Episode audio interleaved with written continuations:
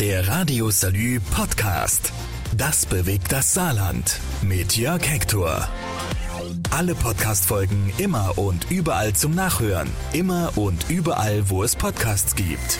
Wir als Stahlindustrie wollen und wir werden in eine CO2-freie Zukunft investieren. Unsere Zielsetzung ist nicht, Personal zu reduzieren. Konkret wissen wir noch nicht genau, wie es weitergeht. Das können wir als Gewerkschafterinnen und Gewerkschafter so nicht akzeptieren. Da ist ordentlich Feuer unterm Dach bei den Stahlarbeitern im Saarland. Die machen sich Sorgen um ihre Jobs und um ihre Zukunft. Und wenn man die Zulieferer der Stahlindustrie noch dazu nimmt, dann werden es noch ein paar mehr, die sich Sorgen machen können. Ohne die nachfolgenden Industrien, die auch mit Stahl arbeiten und Stahl Stahl für ihre Produkte verbrauchen, zum Beispiel die Automobilindustrie.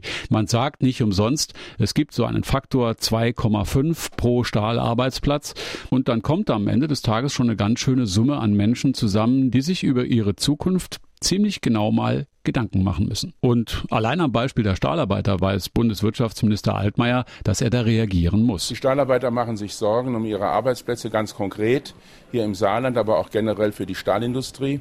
Und ich habe die klare Aussage der Bundesregierung, dass wir wollen, dass die Stahlindustrie leistungsfähig bleibt, dass sie eine Chance hat, nicht nur heute, sondern auch in den nächsten Jahrzehnten. Sie gehört zum industriellen Kern der Bundesrepublik Deutschland. Und deshalb wollen wir diese Arbeitsplätze erhalten. Was genau ist denn das Problem der Stahlarbeiter? Naja, genau genommen haben die Stahlarbeiter nicht nur ein Problem, sondern gleich drei. Und das drösel ich jetzt mal auf, vom Kleinen ins Große.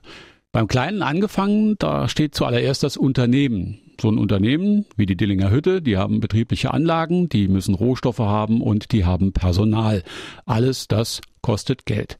Und mit diesen Maßnahmen erzeugen sie ein Produkt, das wollen sie verkaufen, also den Handel und den Absatz dementsprechend generieren, dass sie auch Geld verdienen. Im Moment gelingt das der Dillinger Hütte noch, trotz der Bestimmungen rundherum.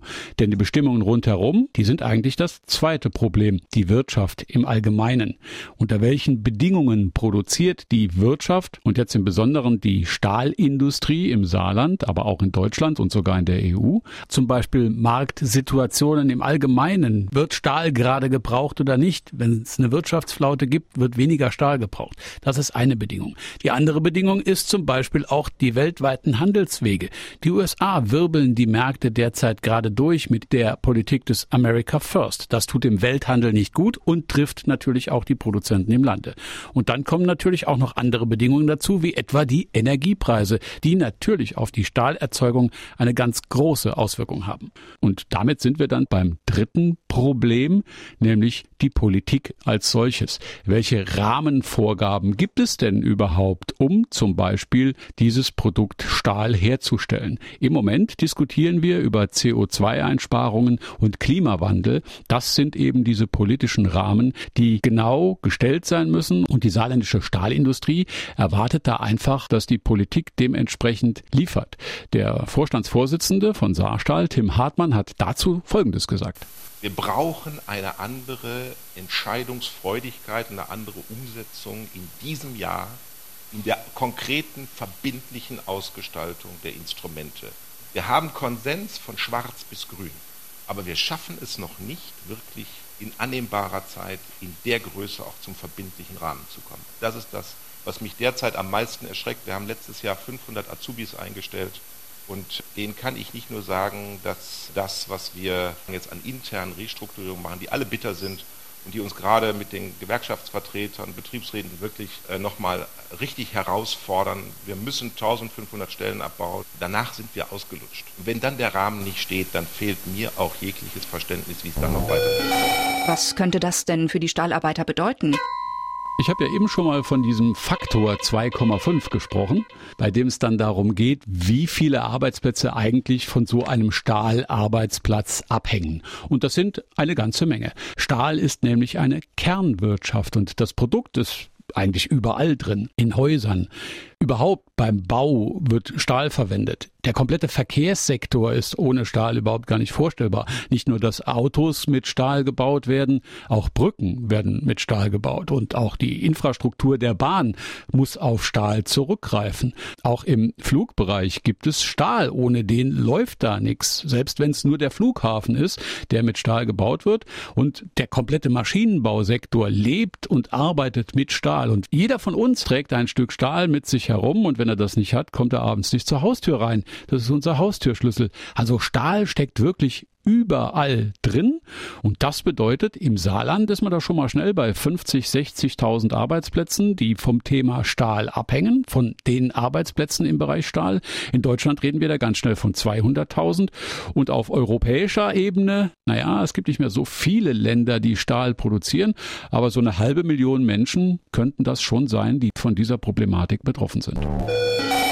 Welche Auswirkungen wären für das Saarland möglich? Dazu muss man wissen, dass Stahlarbeiter erstmal ein ziemlich schwerer Job ist. Das ist laut, das ist schmutzig und es muss 24-7 gehen, also rund um die Uhr. Denn so ein Hochofen, den kann man nicht einfach wie ein Backofen mal ausschalten und wieder einschalten. Das funktioniert so nicht. Die Dinger müssen ständig laufen. Also der Job ist sehr anstrengend. Das ist ein Schichtarbeitsjob und das alles bedeutet, dass dort auch hohe Löhne bezahlt werden. Und diese hohen Löhne, im Saarland sind das bei den insgesamt 14.000 Mitarbeitern bei Saarstahl rund eine Milliarde Euro nur an Löhnen, die diese Menschen bekommen. Das ist ja Kaufkraft. Die ist ja für das Land durchaus wichtig. Denn wenn diese Kaufkraft irgendwann wegbricht, das wird sicherlich nicht von Montag auf Dienstag sein, also von jetzt auf gleich, sondern wird sich langsam ergeben, Stück für Stück.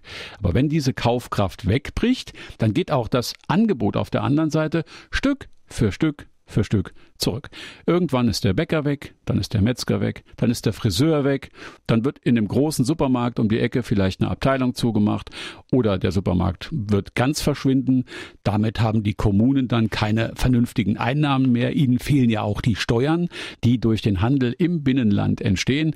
Da, wo kein Handel mehr ist, dann gehen die Leute auch nicht mehr hin, da ziehen die Leute nicht mehr hin. Das heißt, die Lebensqualität insgesamt sinkt, die Dörfer werden noch weniger bewohnt, die Kommunen bluten aus.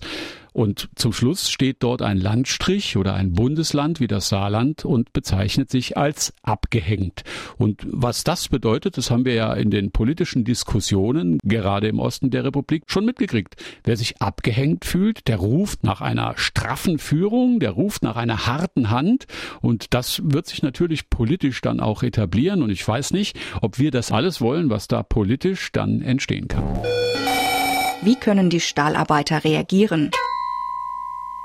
Sie müssen laut werden. Sie haben es ja schon versucht, 2016 mit dieser Kampagne Herz aus Stahl.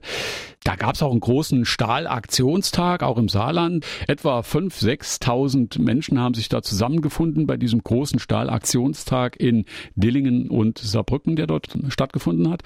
Das hatte auch eine Strahlwirkung nach Deutschland rein. In die anderen Stahlländer, Bremen, Nordrhein-Westfalen sind da zu nennen. Die haben sich an dieser Aktion auch beteiligt, auch mit einigermaßen guten Erfolg, aber insgesamt hat es da keine wirklichen Reaktionen drauf gegeben. Es gab Lippenbekenntnisse von Politikern.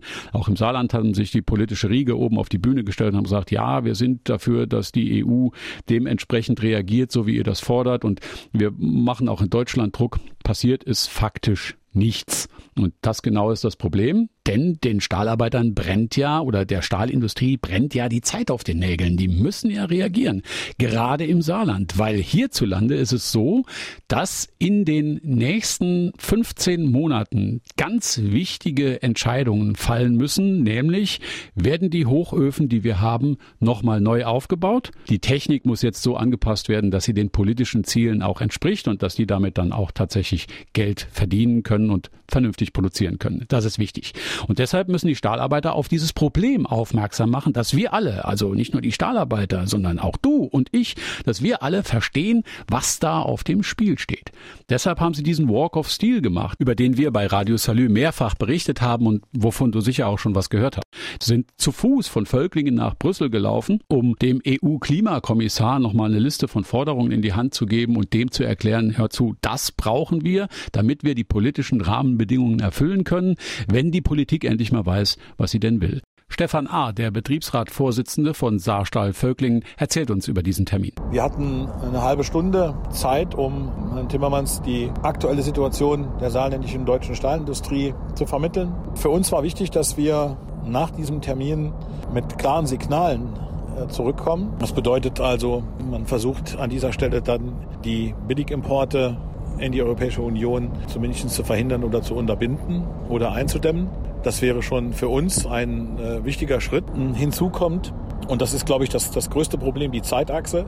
Wir haben nach all den gut gemeinten Reden und all den gut gemeinten Worten zur Unterstützung der Stahlindustrie auch jetzt gehandelt werden muss. Und wenn das alles nicht funktioniert, dann müssen wir halt eben noch ein bisschen mehr Druck machen. Und wir alle können davon ausgehen, dass es früher oder später dazu kommen wird, dass die Stahlarbeiter auch mal noch lauter werden und auf der Straße stehen. Das heißt, ich rechne damit, dass mehr Demos im Land stattfinden werden, damit die Bürger im Saarland und vielleicht auch die Bürger in Deutschland auf dieses Problem aufmerksam gemacht werden, mit dem ja auch noch viele, viele andere Dinge verbunden sind, die man eigentlich so direkt dem Thema Stahl gar nicht zurechnet. Die Energiefrage ist eben angesprochen worden und da müssen Lösungen gefunden werden.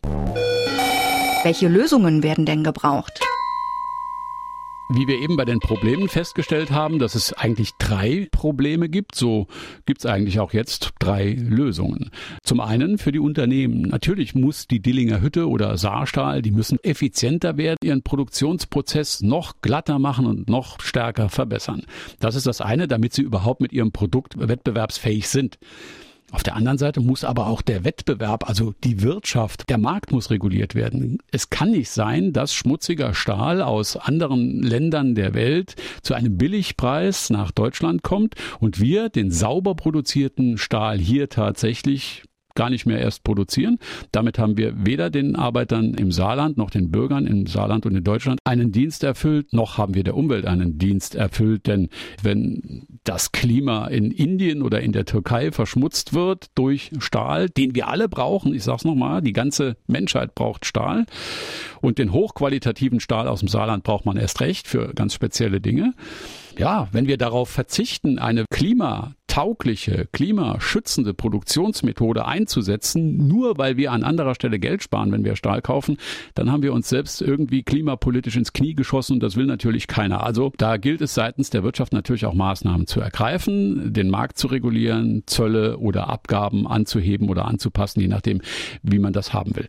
Und dann aus der Politik, das ist der dritte Lösungsansatz, da müssen natürlich Verbindlichkeiten her, wie der Vorstandsvorsitzende von Saarstahl, Tim Hartmann, hier ganz klar klar nochmal fordert. Das Saarland wird mit das erste Land sein, was vor einer neue Hochofen-Neuzustellung steht. Deswegen entscheidet sich auch hier im Saarland Glaubwürdigkeit des Green Deals. Sind wir Modellregion oder sind wir Klimaversager? Schaffen wir es hier im Saarland ganz konkret, ganz schnell die Transformation hin zu einer anderen Technologie, die Umstellung die hat mehrere Jahre zeitlichen Vorlauf, was Genehmigungen, was auch äh, technische Ausgestaltung betrifft. Und um dort die Entscheidung zu treffen, die wir in den nächsten ein bis zwei Jahren innerhalb der saarländischen Stahlindustrie dann treffen müssten, brauche ich einen verbindlichen Rahmen. Also wenn die Politik Ziele dann nochmal anders festlegen sollte, was sie häufig jetzt in den letzten Jahren gemacht hat, die Frage, ob Gas als Option für zehn Jahre oder 20 Jahre verbindlich genutzt werden darf, die Frage des Rahmens hinsichtlich der Energiepreise. Wenn wir uns da einmal verspekulieren, dann sind wir weg. Der Zeitplan, den wir haben, trifft auf eine Politik, die am liebsten gerne in der nächsten Legislaturperiode erst den Rahmen festlegen möchte. Und deswegen drängen wir darauf, 2020 muss das Jahr der Entscheidungen sein. Deswegen sind wir auch so laut, weil wir jetzt den Druck darauf brauchen, ähm, dass wir in diesem Jahr den Rahmen schaffen müssen. Das sind wir die Saarländer mit am lautesten, weil die anderen haben auch noch ein, zwei Jahre mehr. Und wie geht es weiter? Es muss entschieden werden. Wir stehen tatsächlich an der Stelle, wo, wie man im Saarland so schön sagt, der Ochs das Wasser lässt. Und es ist jetzt soweit. Es muss innerhalb der nächsten 15 Monate zum Schwur kommen. Das heißt, es müssen faktisch Gesetze geschrieben sein, die dann auch anwendbar sind für die Stahlindustrie.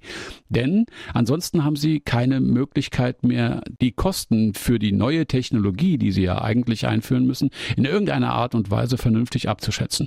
Wenn sie die Kosten nicht im Griff haben, können sie nicht produzieren. Wenn sie nicht produzieren, geht der ganze Rattenschwanz, über den wir jetzt gerade gesprochen haben, von vorne los. Und damit tatsächlich was passiert, müssen die Stahlarbeiter noch einmal eine Schippe drauflegen, müssen sie den Druck erhöhen, damit die Arbeiter und auch die Bevölkerung im Saarland und vom Saarland ausgehend nach ganz Deutschland begreifen, worum es hier geht. Es geht tatsächlich um unseren Wohlstand. Den wollen wir alle bewahren. Deshalb rechne ich damit, dass es bis zum Ende des Jahres sicher noch ein paar Stahlarbeiter-Demonstrationen geben wird. Der Radio Salü Podcast. Das bewegt das Saarland. Mit Jörg Hector. Alle Podcast-Folgen immer und überall zum Nachhören. Immer und überall, wo es Podcasts gibt.